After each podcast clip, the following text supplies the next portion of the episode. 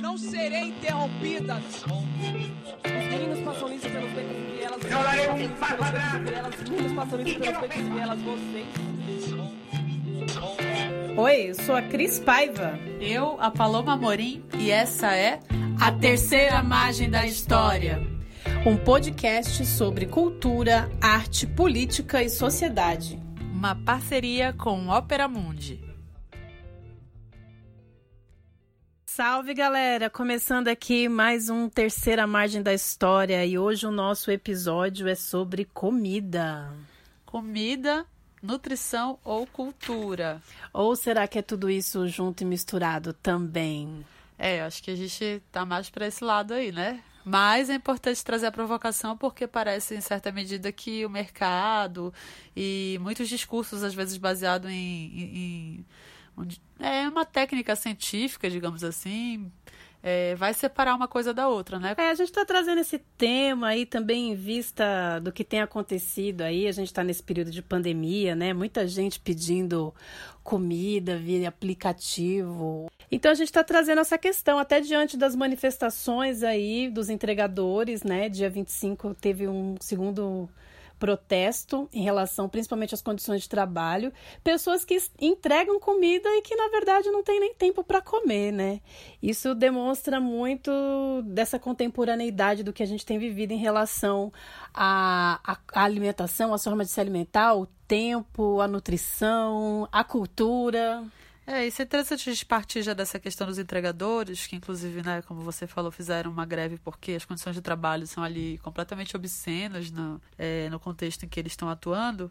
É, até ali essa semana que eles, alguns estão pensando em se cooperativar e se dissociar desse projeto, né, de, de aplicativo, né, como uma mediação entre eles e, o, o e as empresas é, de, de comida. Eu acho bom a gente partir desses, de, desse, desses elementos sociais, porque a gente joga já o debate aqui para a questão do capital e para a questão das relações materiais de sociedade. E eu gostaria, você me disse se você vai na minha ou não, mas que a gente pensasse, talvez é, a alimentação e a relação com a comida num lugar poético que a gente falou com alguns amigos e que vão trazer essa coisa da memória, da, né, do, do preparo da comida e da alimentação e das suas relações à mesa, né? Mas que a gente não, não tirasse os pés ali da experiência de fato é, objetiva.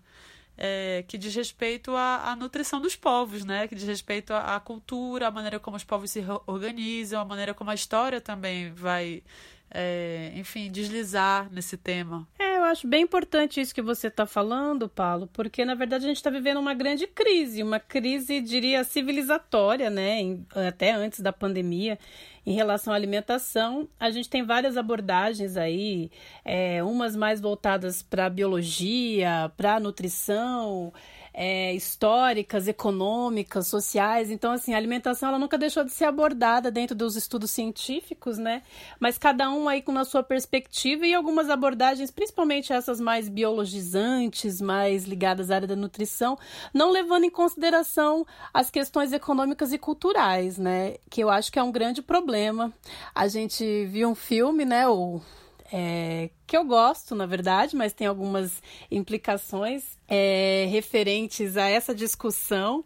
O filme Muito Além do Peso, né, que é de 2012, com a direção da Stella Renner, já tem um tempo aí. O filme é muito importante, ele aborda a questão da obesidade na sociedade, mas ele deixa um pouco de lado as questões econômicas. Ele até chega a abordar sobre a publicidade infantil, Aliás, o foco é sobre as crianças e como essas crianças elas podem em potencial se tornarem obesas, mas que o filme, na verdade, ele não vai a fundo na questão do tempo, na questão do porquê que também os governos eles patrocinam determinadas formas e incentivam determinadas empresas, né?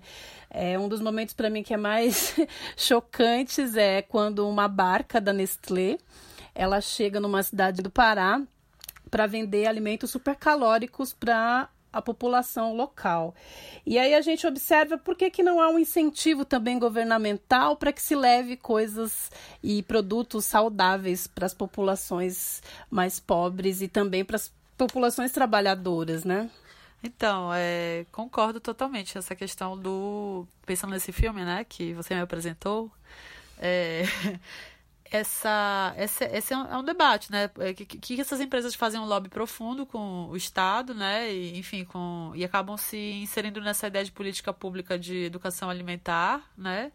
E como você disse, né? Então vai chegando, de repente, barca, barcaças da Nestlé em cidades ribeirinhas, ou caminhões de outras é, marcas, né? Em cidades do interior, do profundo né, Brasil, do interior do Nordeste, é, do interior do, é, do centro-oeste.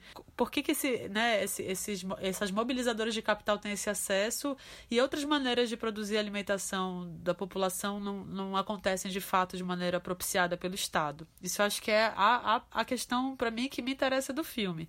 A questão da obesidade, eu questiono completamente o filme, assim. É, eu acho que é um filme de de um período ali, né? Primeira. É, 2014, 12. 2012, é, que está se debatendo a questão, sim, dos corpos das crianças, está se debatendo esse problema da saúde, que é sério, que é do colesterol, que é da diabetes é, precoce, é, mas eu acho que tem uma, uma certa tendência à gordofobia, que aí já é um termo mais recente, posterior a esse momento no Brasil, né? Gordofobia, eu fui ouvir esse termo, acho que é mais antigo, mas eu fui ouvir mais, assim, mediaticamente há uns dois, três anos atrás. É, e o que me parece é que tem uma tendência ali a associar todos os males da vida dessas crianças ao fato delas serem crianças que não, o que chama-se de sobrepeso. E que é, uma, é, uma, é um debate que, claro, é, é baseado nessa ideia do índice de massa corporal, que é um cálculo que se faz de acordo com a idade, com a altura, e aí se, se propõe ali uma, uma limites de peso, né, que dizem se você está acima ou se está abaixo daquela pesagem ideal. Isso faz algum sentido, mas não pode ser é, uma, uma operação ali de pensamento que vai fazer com que corpos que não estejam na, na, na, na no padrão do que, que né, esse índice exige, é, são corpos doentes, são corpos é que eu acho às vezes que as pessoas, ao invés de tentar mudar um pouco a cabeça so, contra o corpo gordo, elas querem mudar o corpo gordo. Elas querem que essa pessoa se enquadre numa performance é, física que não que às vezes não dá conta, assim, não, a própria estrutura óssea não dá conta. Eu conheço pessoas que emagreceram muito, muito, muito e elas ainda são grandes porque os ossos são grandes, porque elas não vão perder aquela, digamos assim, é, aquela silhueta, né? É, enfim, uma estrutura maior, né? Isso que eu quero dizer. É, então essa parte do filme eu achei assim, eu achei um pouco é, engana, enganada, assim, eu achei um pouco equivocada, assim, sabe, Cris? A gente até debateu isso no meio do filme, né?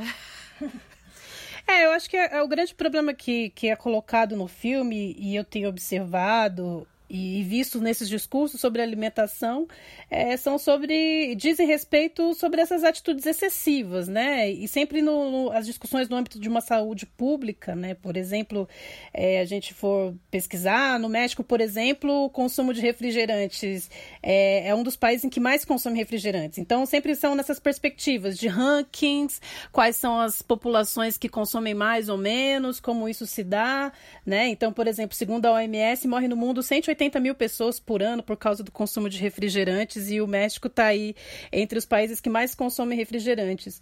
E o que eu vejo é que, na verdade, essas discussões elas estão trazendo aí uma questão importante que é no âmbito do consumo, né?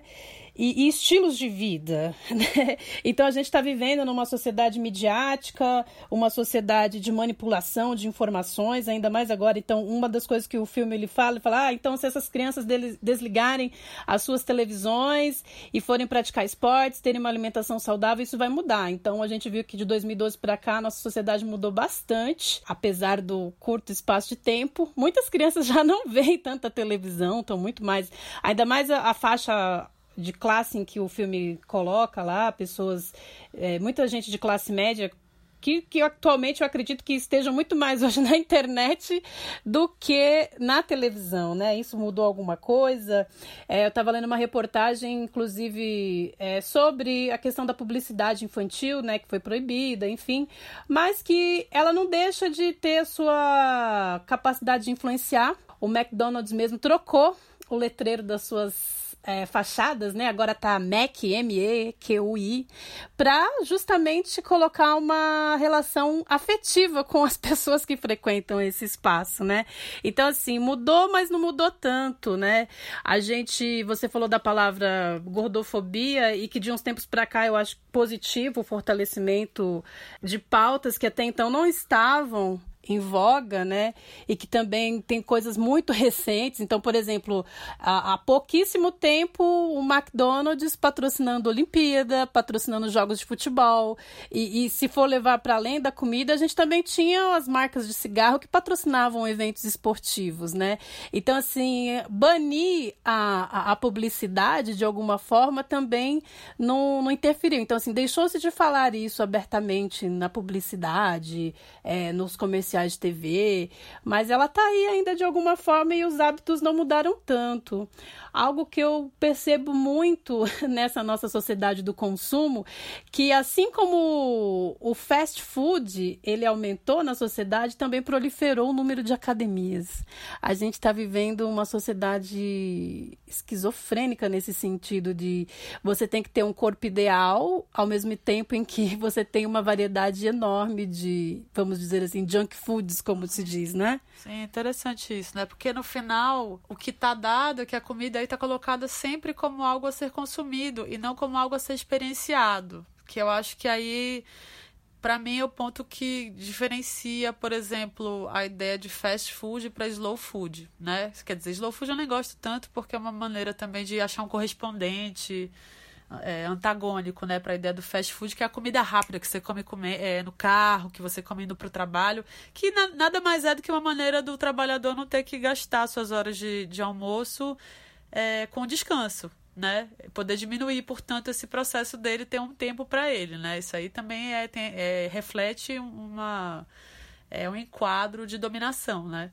É, a gente no Pará, né, na minha terra, tem a, a maniçoba, que é uma comida que é feita com a maniva. É, maniva é uma seiva da mandioca que é macerada, enfim, é uma maceração da mandioca e aí sai essa essa maniva que a gente chama de maniva braba e ela tem que ser cozida durante sete dias.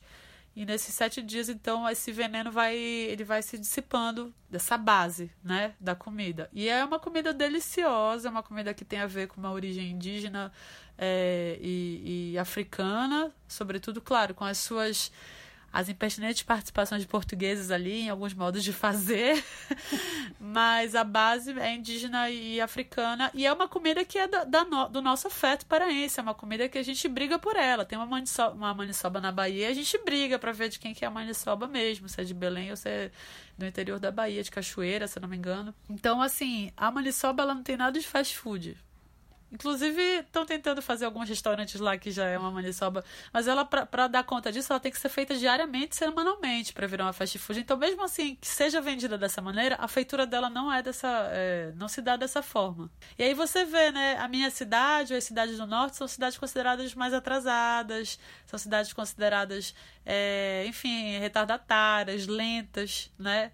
É, eu fico pensando, será que isso é, isso de fato é uma designação real ou é uma visão de quem está sempre no fest do Sudeste? Será que a gente é lento ou será que a gente tem a, a relação com a comida como uma experiência profunda e não apenas como algo que tem que entrar no meu organismo para eu poder voltar a trabalhar logo, né? É, eu acho que o que essas abordagens trazem, como o filme e muitas outras, esses dias assisti alguns vídeos, TEDs, é, essas discussões, na verdade, elas nunca trazem essa questão da indústria, né? Da indústria e da economia e, e, trazer nesse sentido que eu digo de, de questionar, por exemplo, Jorge Paul Lehmann, Don Ambev, esses oligopólios né, que estão aí e, e que tem total apoio de governantes, né? Porque são bens não duráveis, então esses bens não duráveis, eles precisam ser produzidos em, em grande escala e muitas vezes é, não trazem essa perspectiva até histórica mesmo, que eu acho que é necessária, e aí eu vou de novo aqui do programa puxar a sardinha para esse ponto de vista histórico, né? Então, pensando em como as sociedades elas vão se industrializando, pensando aqui na sociedade é, ocidental, né? Então, se a gente pegar essa especialização da produção, que inclusive começou lá até com a colonização, é, pensando nessa na corrosão do solo, essa monocultura, né? E que de alguma forma trouxe aí para o continente americano aqui, por exemplo, né? E, e, no caso da Inglaterra lá, enfim, do feudalismo, né? Que trouxe uma concentração de, de pessoas para as capitais, né? Aqui no caso da colônia ainda não tinha se estabelecido as cidades propriamente ditas, mas já ali no século XVII, com Minas Gerais, é, começando a até esse núcleo aí populacional, o que, que vai acontecer? Né? Essa especialização aí vai impedir a recomposição do solo, inclusive, pensando nessa questão humana da sociedade e a natureza. Então, o que, que aconteceu? A Inglaterra, lá em seus fins é, de século XIX, né, vão, inclusive, é, recolher e, e vão importar as fezes de pássaros, né? Ali na, na costa peruana, que inclusive deu uma guerra muito grande, né? Que é a Guerra do Pacífico, que é a guerra entre o Chile e o Peru. Por que, que eles é, brigavam e disputavam isso? Porque era o grande produto do momento, né? Então, lá no Chile e nessa costa peruana, eram, é, era onde se produziam, se produziam não, estavam assentados os adubos naturais, os nitratos, que eram importados pela Inglaterra para refazer o seu solo, né? E esse nitrato aí que tinham nas fezes dos pássaros se chamavam guano, né? Então, até 1835, por exemplo, a Inglaterra ela importou 225 mil toneladas de guano, né? Que gerava uma fertilidade do solo, né? Então nitrogenava esse solo. Tinha todo esse tempo, inclusive, para preparar os alimentos. E aí, já a partir da descoberta, né, da amônia, que aí é uma das grandes produções, né? Uh, Deixa-se de, de importar esse, esse produto.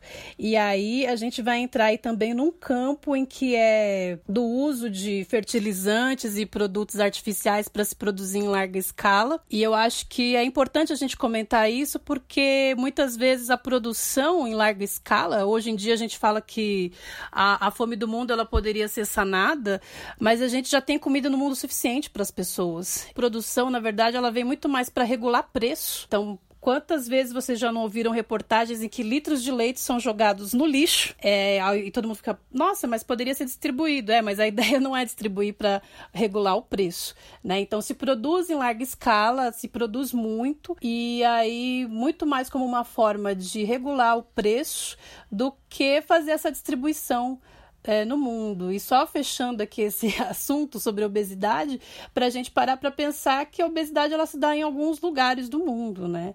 Então a gente vive, e aí já é um outro tópico para um outro podcast, que as pessoas passam fome, inclusive aqui. E às vezes pessoas que têm corpos gordos estão passando fome. Uhum. É isso que eu estou falando. Às vezes um, ah, o desenho do corpo ele não, não pode falar inteiramente sobre o processo de estado de saúde de alguém. É, e aí, claro, eu sei que não é simétrico, mas assim como a cor da pele de uma pessoa não pode designar se ela tem caráter X ou Y, né? Eu sei que não é simétrico, mas só fazendo um paralelo aí um pouco enviesado. Aproveitando essa questão que eu acho super importante, Cris, com certeza da história, eu queria chamar a fala aqui da Joana Monteleone, que é pesquisadora, historiadora, e ela tem um livro muito bacana, é, editado pela oficina Raquel, chamado Toda Comida Tem uma História, e outros ensaios da gastronomia. Eu comecei meus estudos é, sobre história da alimentação, é, tentando entender as transformações na alimentação na cidade de São Paulo ao longo do século XIX.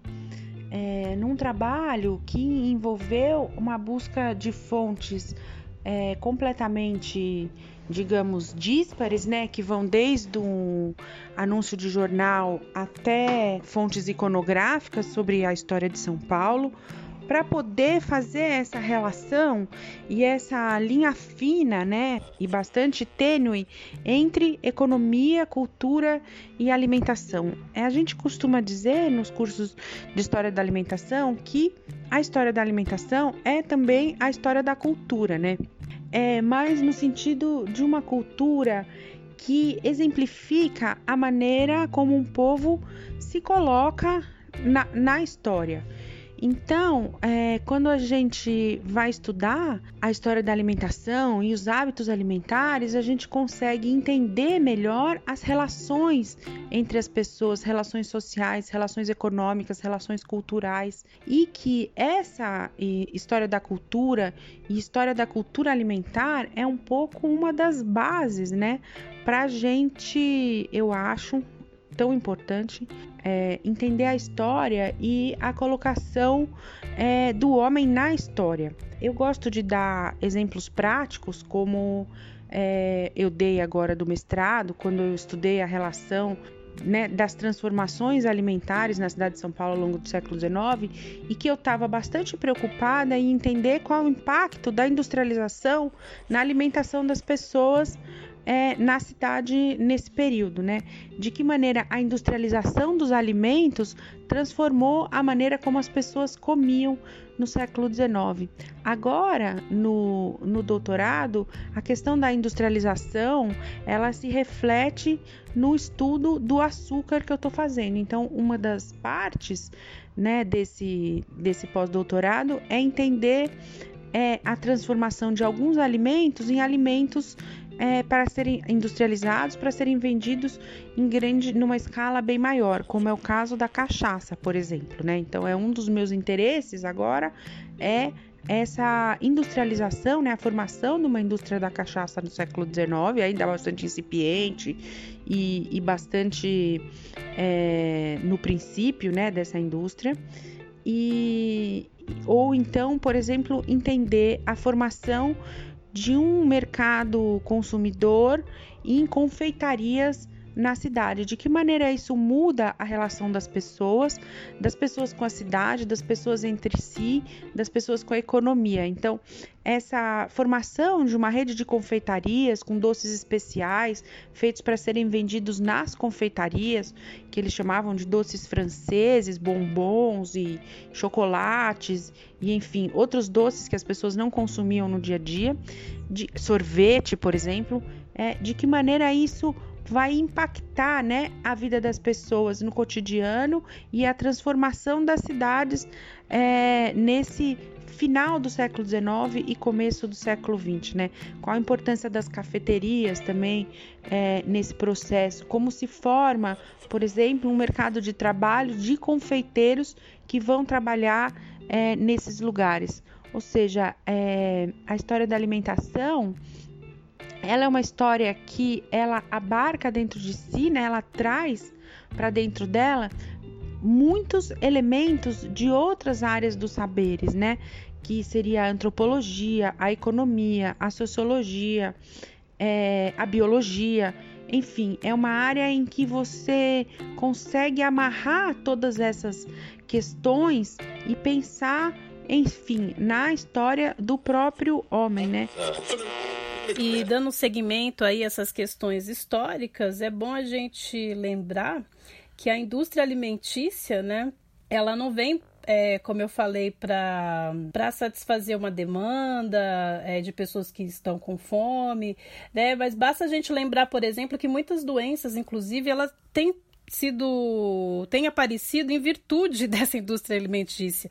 Basta a gente lembrar a doença da vaca louca, né, que foi essa crise aí toda porque os bois, né, estavam sendo alimentados com farinha, né, farinha que tinha proteína animal, né, então transformando esses bichos aí que são herbívoros em carnívoros, né, e acabou se gerando toda uma questão aí em relação a como esses bichos eles são acondicionados, os trabalhadores que têm aí é, acesso a esses animais e a saúde da, da, da, população trabalhadora, né, que trabalham nesses frigoríficos, nesses abatedouros, pensando aí nessas carnes embutidas não identificadas, né, que é um outro problema aí que tem aí na indústria alimentícia, é, e pensando também que é, quando teve essa doença da vaca louca, os produtores eles recorreram inclusive a técnicas nazistas para se eliminar é, esse gado que estava adoecido, né? A gente também teve a gripe aviária, a gripe suína.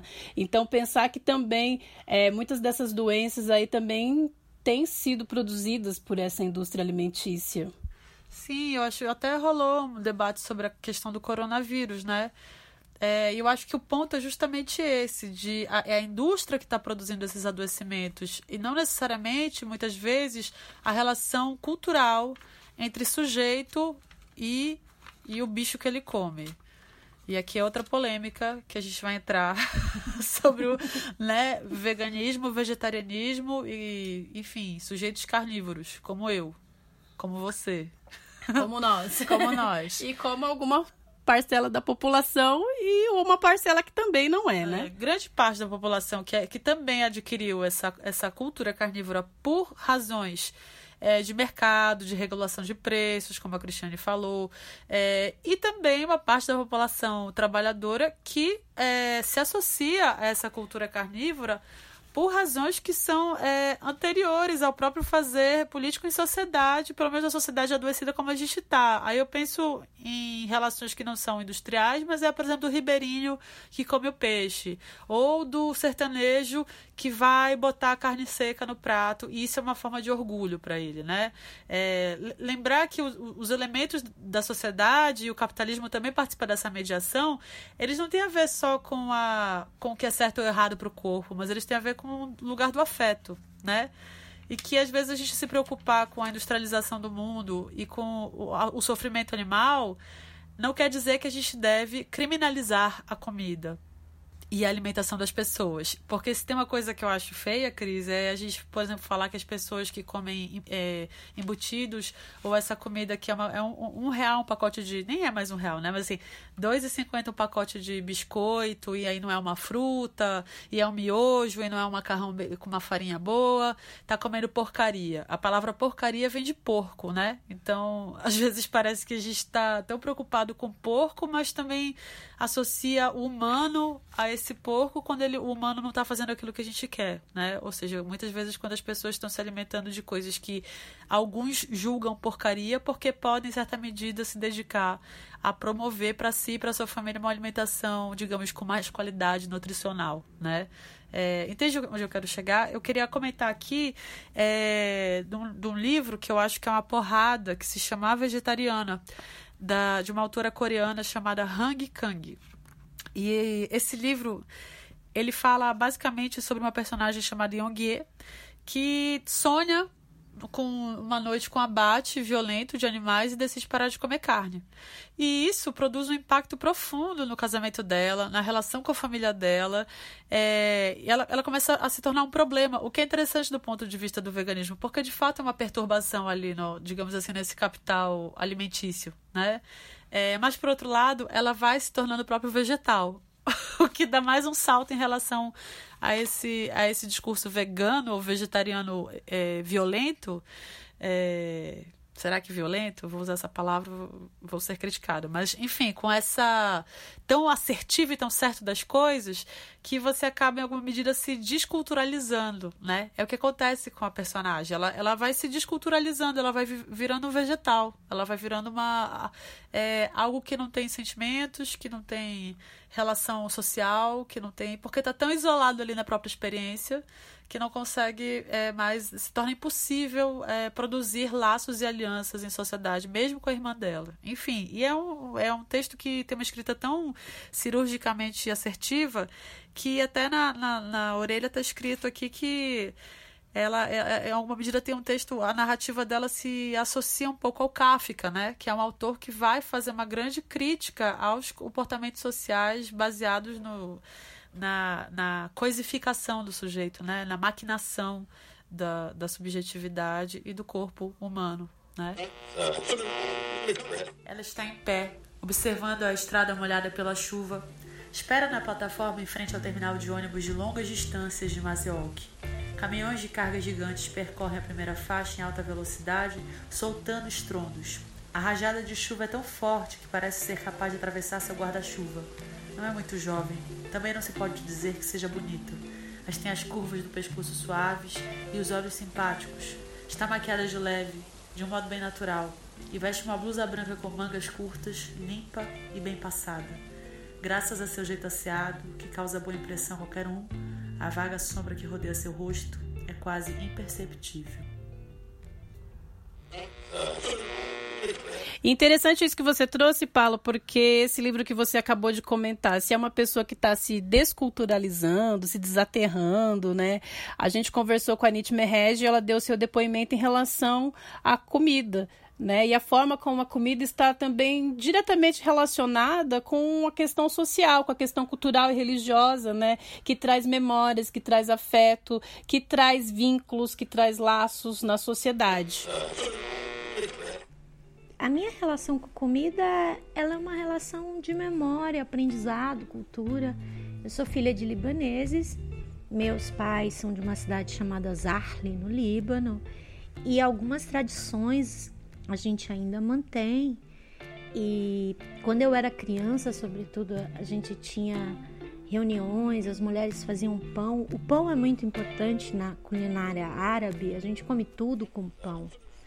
Então, é, essas reuniões para fazer pão são as que é, eu tenho mais vivas na memória e também as reuniões para fazer kibe. Ah, as mulheres cantavam enquanto faziam, dançavam. Era uma coisa muito feliz, não era uma. Não, não tinha essa relação de obrigação, porque uh, eu vejo pela minha mãe. Minha mãe, quando cozinha pra gente, é como se ela estivesse fazendo uma declaração de amor. Ela gosta é, que a gente goste daquele alimento que ela fez. E o árabe ele tem essa coisa de dar, dar comida na boca das pessoas. A, quando a gente perde um ente querido, a gente é, faz a comida que ele mais gostava. Minha mãe até hoje às vezes faz um faz kibe, me dá na boca e fala arorsetik, é, que significa em homenagem à sua avó, ou faz o feijão branco e põe no pão e me dá na boca, arorbayek, que é em homenagem ao seu pai, que é, meu pai já é falecido. Então é, é uma relação de amor, acima de tudo. É uma relação de amor à comida, de amor ao próximo e de confraternização e alegria. Eu, eu realmente gosto muito de ver a, a alimentação dessa forma. Bom, e a Nietzsche Merrege, ela é doutoranda em educação pela Universidade de São Paulo, mestre em educação também, poeta, né? E ela é uma pessoa que tem pensado muito essa questão também da cultura da infância, da política pública, né? Eu, eu vejo como muito interessante a forma como ela constrói essa, esse significado da comida em relação ao coletivo também, ao estar com as pessoas. E pensar nisso, né? A Nietzsche traz essa perspectiva da, da origem dela, que é árabe. Uhum. E aí a gente conversou com a Maria Conceição Oliveira, é, que eu conheci faz muito pouco tempo, é, mas que é uma, uma pesquisadora super interessante né, sobre a, a, cultura alimentar e sobre a cozinhança, sobre é, as relações afetivas né, que o preparo da, dos alimentos tem e da perspectiva é, racial negra, né? Então a história dela é super bonita, assim, como é, pesquisadora, gastróloga, ela vai é, desvendar algumas receitas que estavam na oralidade ali e que de repente se tornaram passíveis de registro histórico. E a Maria Conceição traz com, com muita força essa, essa, essa qualidade transhistórica, digamos assim, ancestral, né, do, da relação com os alimentos. Eu sou a Maria Conceição, mulher preta, anarco-comunista, cozinheira. Minha formação é gastróloga e tenho especialização em gastronomia, história e cultura. Minha cozinha está ancorada em três bases: memória, ingrediente e cultura. Pesquiso cadernos de receitas e memórias de mulheres negras com o objetivo de resgate da identidade através das panelas e comidas. Não sou a cozinheira dos empratados exuberantes da novela Cozinha, sou a cozinheira que ama panelão e bafo de vapor das panelas na cara. Apaixonada que sou por ingredientes, é, eu sou conhecida também como a louca dos ingredientes, porque eu viajo e não importa para onde eu vá, eu volto com a mala cheia de, de, de ingredientes. E é sempre assim. Quando eu me refiro à, à, à minha opção política, eu me refiro a ela porque eu considero comer um ato político, cozinhar um ato político. A minha cozinha é meu refúgio, é na minha cozinha que eu viajo, é na minha cozinha, é cozinhando que eu me encontro, é cozinhando que eu me desencontro, é cozinhando que eu me equilibro, me equilibro. E é isso, eu sou apaixonada pela comida, pela cozinha, por tudo que está envolto nisso. E sou apaixonada também pela pesquisa. A pesquisa é muito importante para mim. E, e, normalmente todos os meus projetos de pesquisa ela está vinculada à questão dos negros, tá, é vinculada à minha identidade. Inicio minhas pesquisas buscando o caderno de receitas de minha mãe. Minha mãe fica cega e eu tenho que assumir a cozinha sem nunca ter cozinhado. E aí eu tinha que buscar as receitas. E aí, onde estão as receitas da minha mãe? Aí eu, eu fui descobrir que todas as receitas da minha mãe, das, das tias da costa, da minha família, da minha bisavó, todas elas estavam envoltos, envoltas na cultura da oralidade, estava na cabeça delas. E aí eu fui entrevistando minha mãe, enquanto ela ainda tinha lucidez, fui recolhendo as histórias um amigo meu, é, Hamilton Faria, eu tinha encontrado com ele, ele falou, Conceição, você precisa resgatar as, as receitas da sua mãe, porque é acervo. Eu falei, como é acervo? É acervo e memória. Aí eu mergulhei nessa jornada, fui recolher as minhas, as das amigas e, e outros familiares, né? Aí eu fui buscar o que é esses são esses cadernos de receitas. E aí eu descobri vários cadernos de receitas, tese, com eu nunca tinha tido contato com caderno de receita, nunca. E mas aí eu fui pesquisando. Aí eu, eu cheguei à conclusão, eu peguei uma um livro de receita, aí eu descobri que aquela receita que estava com a receita da Sinhá era a receita da minha família, de muitos anos, de, de, de muitas gerações. Estava na nossa. Estava no nosso vai, DNA da cozinha, era nossa aquela receita. Aquela receita era preta, aquela receita tinha origem africana. Então eu fiz essa busca. É muito longo o meu caminho com a pesquisa. Depois eu fui pesquisar, entrevistar mulheres africanas. Eu tô nessa pegada da cozinha africana, de fazer buscas, de descobrir ingredientes. Então eu tô nessa pegada. Mas eu sou uma mulher que olho várias coisas ao meu redor, né? E agora eu quero buscar uma coisa que eu que eu acho muito interessante, que são os queijeiros negros. E a dificuldade de você buscar esse quejeiro negro, porque quem é negro? Quem se assume negro? Quem quer ser negro num país racista? O primeiro que eu fui entrevistar, ele não se identificava como negro. Enfim, é um filão muito interessante. E assim que passar a pandemia, eu vou estar nessa busca. Bom, e se essas duas perspectivas aí trouxeram a comida como vida, né, como uma inserção cultural, a gente também traz aqui, falando também dessa perspectiva que a gente fez aqui da pesquisa, que não depende unicamente do, do indivíduo ter uma alimentação, digamos assim, saudável, né? Ela tem que estar inserida aí nesse meio cultural.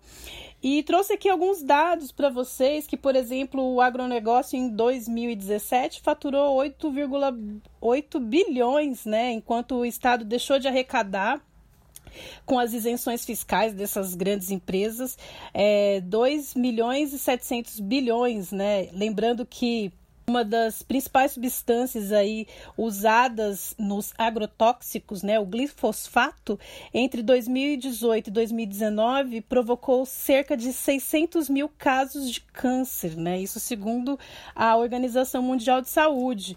Outro dado que eu queria lançar aqui para vocês é que no dia 27 de fevereiro deste ano, né, no Diário Oficial da União, foi lançada uma portaria aí, né, a 43/2020, que diz respeito à liberalização é, dos atos públicos, né? E tem a ver com, com os agrotóxicos, né? A resposta que o governo tem que dar a, a esses ao, ao uso ou não de agrotóxicos. Então, o que, que essa resolução ela trouxe, né?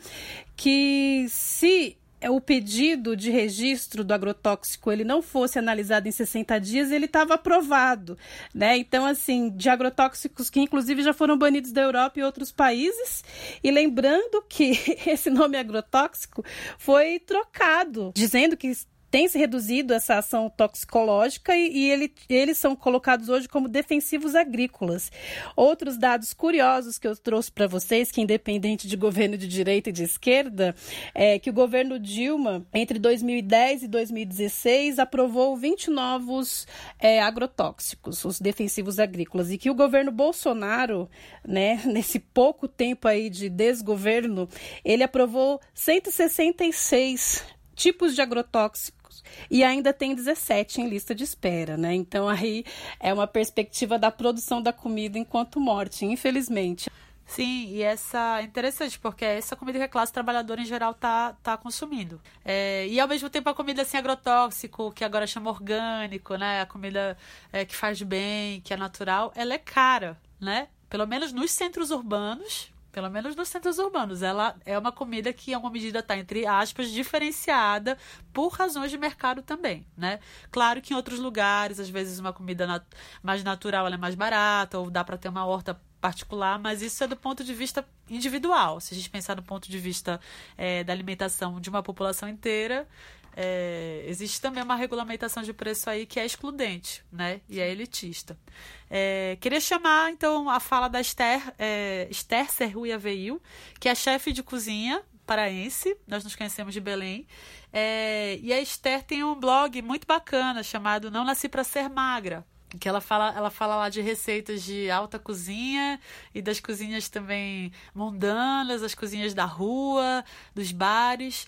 E a Esther escreve crônicas sobre alimentação nesse sentido e traz para a gente também uma perspectiva bem afetiva e próxima do que, que significa para ela trabalhar com a cozinha hoje, né? Depois de um longo processo de percepção dela com ela mesma. Eu fui uma criança acima do peso, fui uma adolescente acima do peso e hoje em dia eu sou uma adulta acima do peso de acordo com o que é o IMC, a diferença é que hoje em dia, depois de muitos e muitos anos trabalhando, eu não eu consigo pensar menos na minha imagem relacionada ao peso. Mas quando eu era criança, quando eu era pré-adolescente, principalmente dos 11 aos 12 anos, aquilo foi uma coisa que me marcou muito. Ser acima do peso, ser chamada de gorda, de baleia. E, e aquilo entrou em mim como se eu nunca pudesse ser bonita. E eu olhava para a comida e eu imaginava que a comida era culpa disso. E a minha relação com comida foi e ainda é muito complicada nesse aspecto. Parece que quando eu trabalho, quando eu tô fazendo um menu, quando eu tô servindo os outros, eu consigo relaxar e ter um momento de paz com a comida ali. Mas quando eu tô fazendo uma comida para mim, é diferente. Eu, eu volto a lembrar o que era uma Esther de 11, 12 anos que contava muita caloria. E isso tudo eu acho que parte de um padrão que é imposto a gente muito, muito severo. E que, bem, eu não fui a única pessoa a passar por isso. Eu acho que todas as meninas e mulheres hoje em dia elas sentem algum tipo de, dessa pressão social. Eu só sei que me afetou mais forte do que várias pessoas e por muito tempo eu parei de comer. Eu parei de comer por primeiro por horários. Eu não podia comer depois das 6 horas. Eu só podia voltar a comer meio-dia. Eu não podia comer nada que fosse mais calórico do que aquilo. E foi quando eu comecei. E isso durou até os meus 18 anos, mais ou menos, quando eu comecei a cozinhar mais pra mim. Eu fui morar sozinha, comecei a cozinhar mais. E a minha relação com a comida, ela foi. Ela foi melhorando. Foi naquele momento que eu comecei a olhar pro meu corpo e falar. Tá, mas a minha, a minha noção do que eu vejo, ela tá mais na minha cabeça do que ela tá de fato no espelho. E a comida ela me dá tanto prazer, por que, que eu vou excluir isso da minha vida? E aí eu comecei a, a comer mais, a jantar, que era uma coisa que eu não fazia, porque jantar engordava muito. E hoje em dia, por exemplo, eu sou capaz de sair do serviço uma e meia, duas horas da manhã com os meus amigos e comer uma pizza. Porque eu, pro Esther de 18 anos, isso não seria capaz.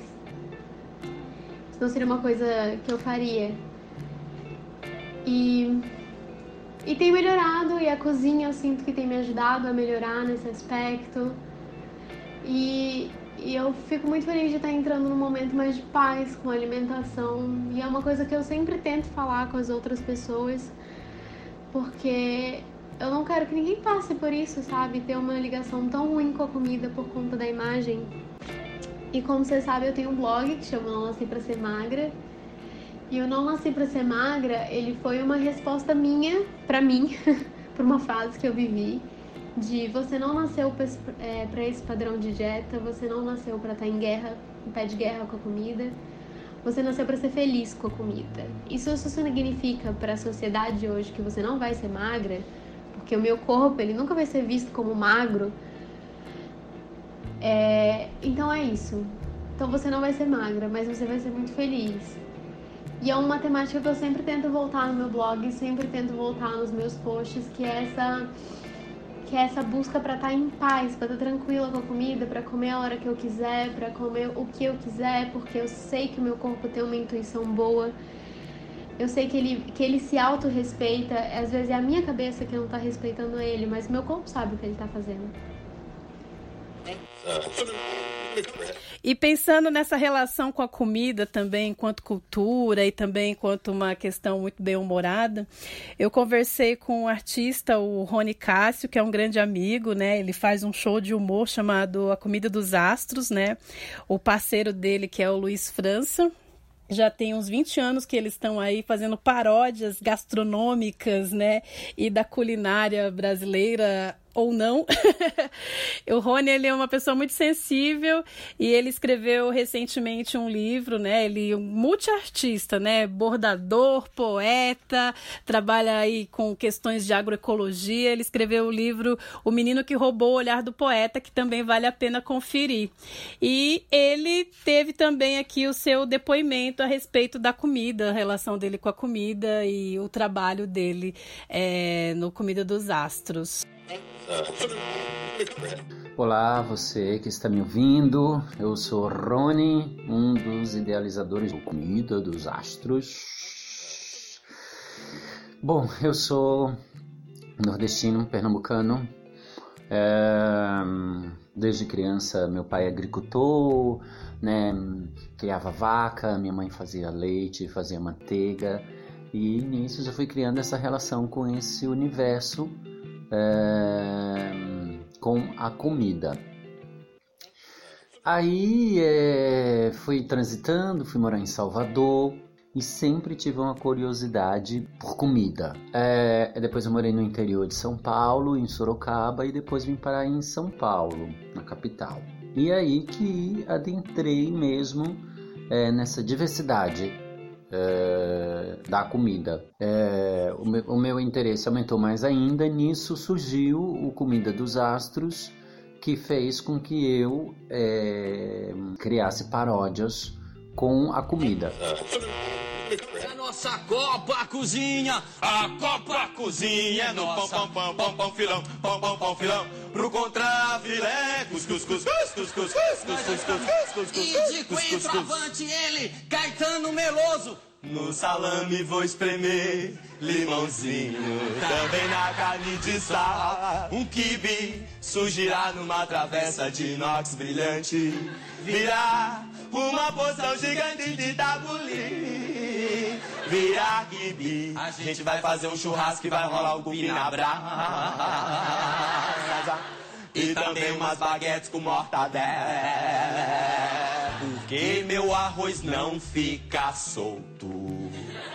Porque meus bolos viram pudim. Cássia alho, Mais tarde ainda como uma paçoquinha. Melão, melão, melão, camarão, pão. Descobri que fiz frango demais. Descobri que queimei a esfirra de carne. Adriana Calcanhoto. Nada sobrou do manjar.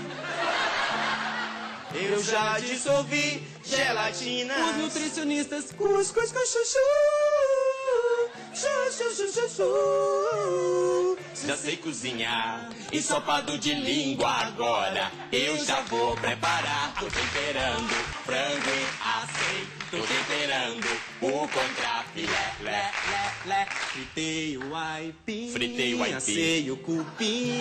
Assei. E quando eu não te vejo, Te vejo. só penso em comer. Comer. Desde o amanhecer, Sim. café, pão, ovo e um café ramalho. Você que faz empada com essa massa.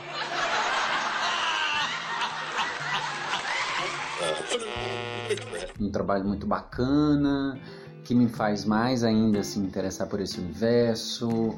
É, já já vi- virei tapioqueiro, é, já fiz comida é, para comercializar, é, já me envolvi com MST, com a agrofloresta, é, tanto tenho uma atenção é, de um pesquisador da comida, né? Como eu gosto de executar comida, como é, também eu vejo é, a comida muito como um- um- uma política também, um posicionamento político. É interessante, né, essa questão do humor e da, e da, da cozinhança, né, e do conhecimento sobre essa diversidade de alimentos, assim, porque eu acho que, em certa medida, alimentar-se é um pouco alimentar a alma, né, e não só a, é alimentar o humor também, né, e não só a, a- o corpo, né.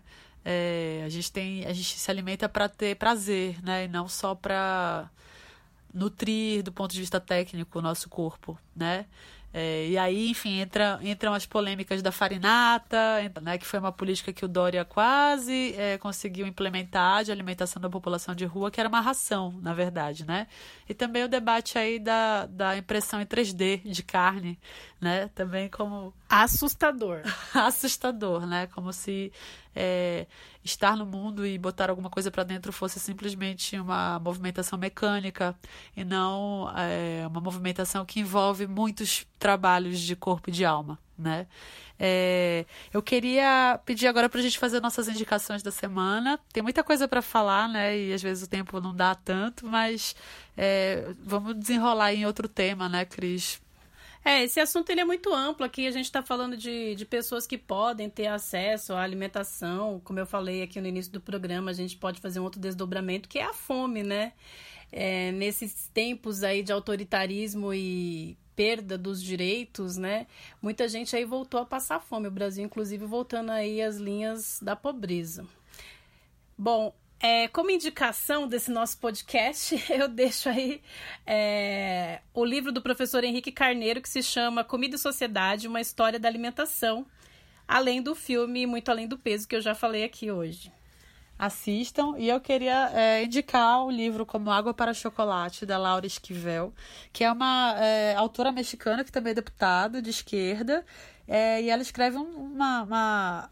Primeiro era para ser um roteiro, aí vira um romance, que é um drama familiar de uma garota chamada Tita, que nasce chorando antes de nascer, ela já chorava na barriga da mãe dela, e aí quando ela nasce, a mãe dela dá a luz é, na cozinha, ela nasce em cima da, da mesa da cozinha, junto aos temperos, aos aromas dos temperos, e ela chora tanto, tanto, tanto que as lágrimas dela, o sal, da, o sal das lágrimas dela é usado é, como tempero das comidas. E aí o que está dito na primeira página do livro é que a Tita chorava talvez porque ela soubesse que não ia poder contrair matrimônio, né?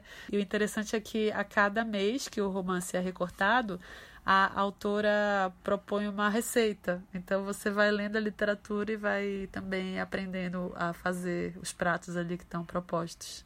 Então, estamos aqui finalizando esse nosso podcast. Escrevam pra gente, mandem suas sugestões. Nosso Twitter é Terceira Margem 2 e o nosso Instagram, Terceira Margem da História, e o nosso e-mail, terceira margem da história, arroba gmail.com. E vocês fiquem aí com essa composição do pessoal lá do Samba da Vela, de Paquera e do Nino, que se chama Comida de Comer com a Mão. Obrigada, gente. Um beijo grande para vocês. Beijo, até lá.